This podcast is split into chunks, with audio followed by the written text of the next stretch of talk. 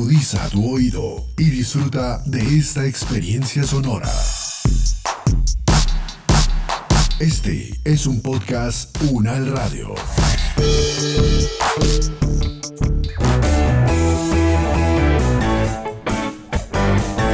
Salud Unal, contigo.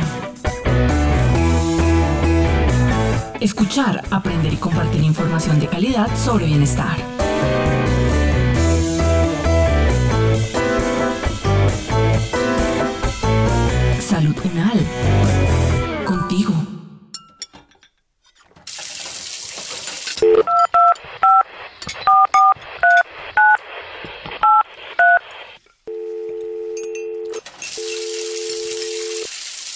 ¿Qué hubo, Ernestico? ¿Cómo está, mijo? No, mami, bien, ¿y usted cómo está? Bien, mijo, aquí con la paciencia un poquito agotada. ¿Y eso por qué, mami? Cuente a ver. Porque su papá está intolerable estos días, está de un genio terrible y eso ya me tiene agotada. Yo sé que él está enfermo y tiene que aguantar muchas cosas, que la quimioterapia, que los medicamentos, el hospital.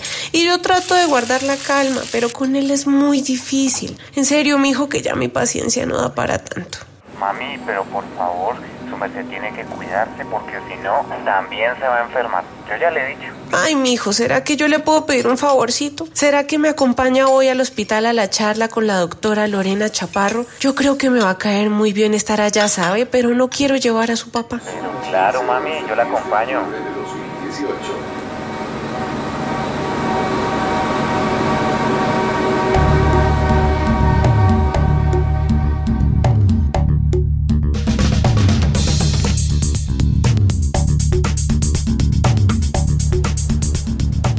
Muy buenas tardes a todos y a todas. Muchas gracias por estar aquí el día de hoy. Me alegra ver algunas caras nuevas y otras ya conocidas.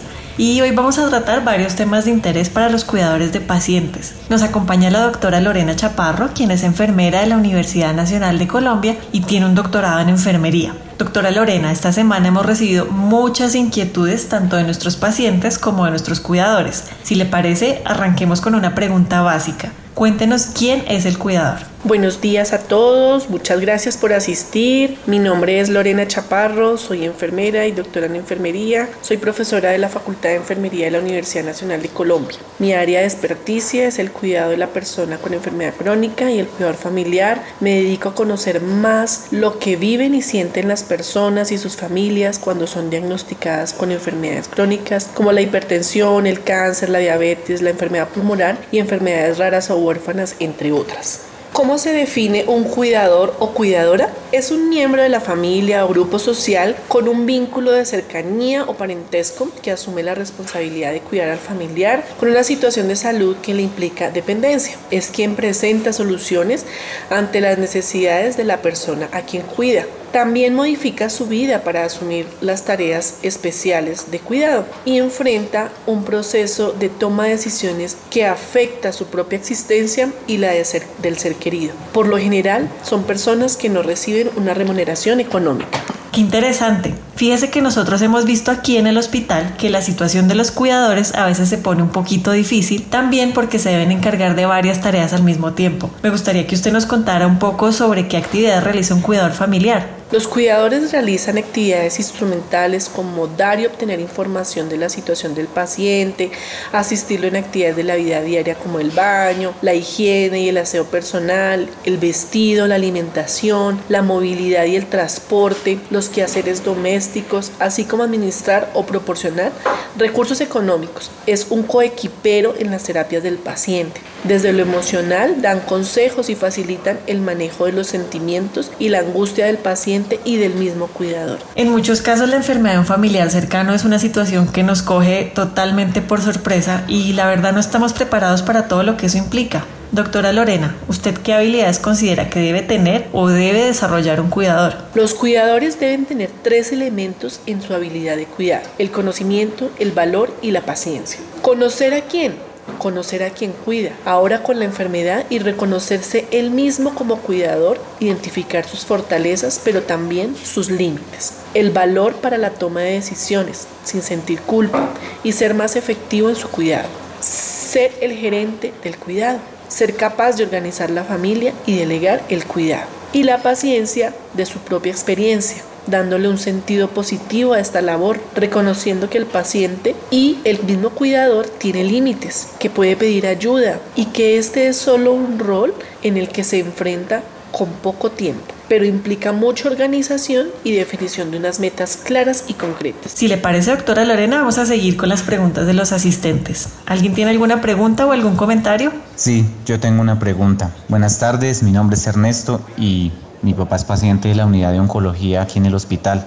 Mi pregunta es, en estos momentos tan difíciles para la salud de todos, ¿cómo debería abordar la cuidadora las medidas de autocuidado durante el riesgo de contagio? tenemos que pensar que como cuidadores debemos tener un principio y es que si nos cuidamos nosotros como cuidadores, muy seguramente estamos haciendo un buen cuidado de nuestro familiar o de nuestro paciente. Entonces tenemos que partir de nosotros tener una dieta saludable y nutritiva, prioricemos el consumo de agua, el consumo de verduras, el consumo de frutas, reemplazándolo un poco por esas harinas que, que estemos consumiendo pues de pronto en exceso en el día, programemos de manera semanal ese menú, eso que vamos a ofrecer a la familia, a ese familiar e incluso para mí evitemos el consumo de bebidas azucaradas. Es importante aquí priorizar el uso, el consumo de agua. Evitemos fumar porque pues esta es una situación que nos pone en mayor riesgo a nosotros y a nuestro familiar. Miremos una rutina que podamos hacer de ejercicio 30 minutos al menos, sea en casa o intentemos al menos salir a caminar 30 minutos en el día. Otra de las actividades de autocuidado que finalmente está impacta la posibilidad o no del contagio es pues el distanciamiento a la hora de salir, intentemos programar esas salidas que tengamos que hacer estrictamente obligatorias para atender cosas de suministro de alimentos o algunos trámites que necesariamente tengan que hacerse afuera. Y pues programémoslo también a la semana, intentemos observar qué pasa después de que yo salí del hogar eh, días siguientes, hagamos un monitoreo día a día si presento síntomas. Esta es una labor muy importante de autocuidado, el monitoreo. Evitemos pues las multitudes, limitemos el ingreso de personas ajenas a la familia. Una de las actividades que podemos hacer que contribuye al autocuidado y a la autogestión de la salud de nosotros y de nuestros familiares, seguir las recomendaciones que tengamos del manejo de la condición crónica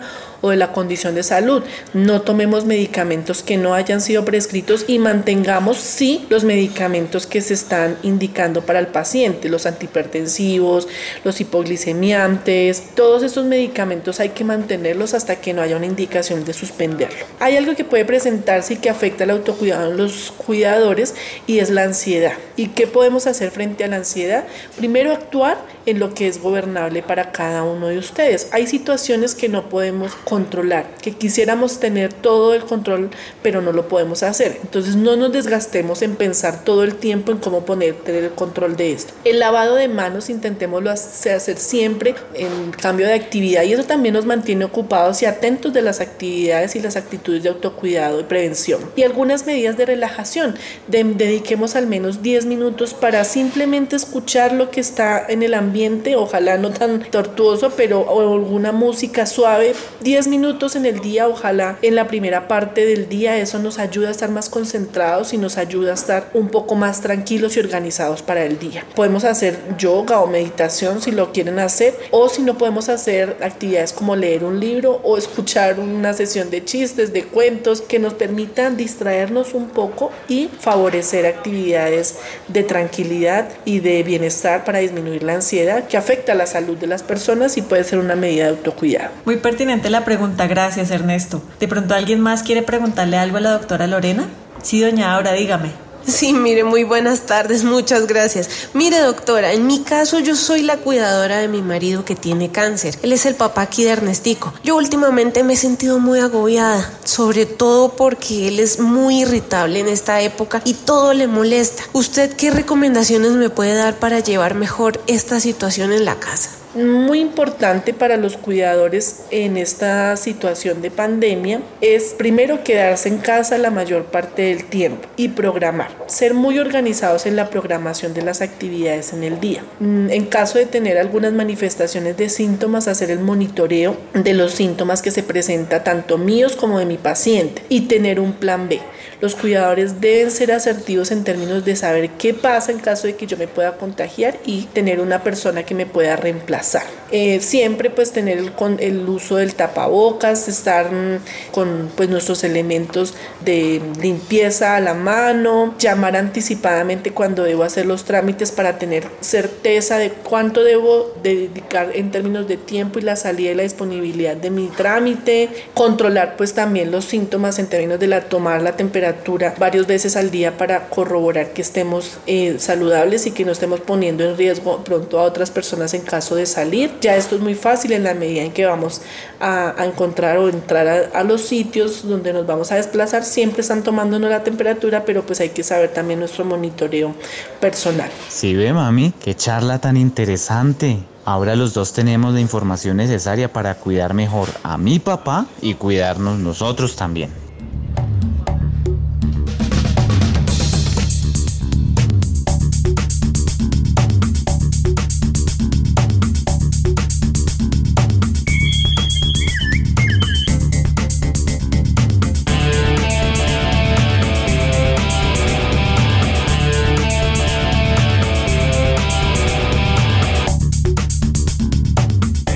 Es el momento de que cada uno, desde sus hogares, aporte en el cuidado de su salud y de su comunidad. Es tiempo de sumar.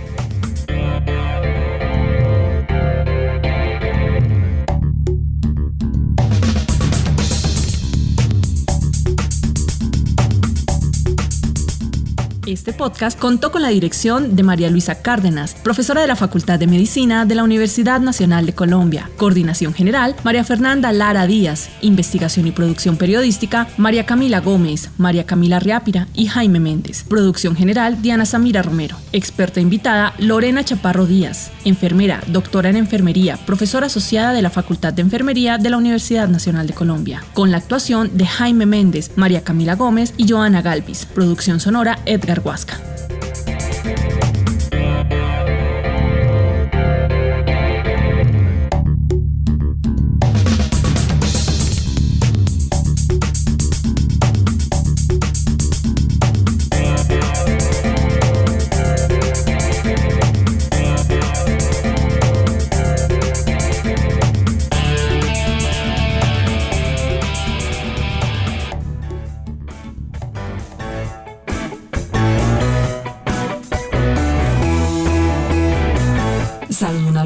Es una producción de la Facultad de Medicina de la Universidad Nacional de Colombia en alianza con UN Radio.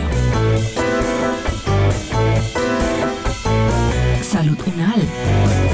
Contigo. Opiniones aquí expresadas son de entera responsabilidad de sus autores y solo comprometen a los realizadores de este podcast. No representan necesariamente el pensamiento de la UN Radio ni la posición oficial de la universidad. Este y otros podcasts en nuestro sitio web podcastunradio.unal.edu.co. Universidad Nacional de Colombia, proyecto cultural, científico y colectivo de nación.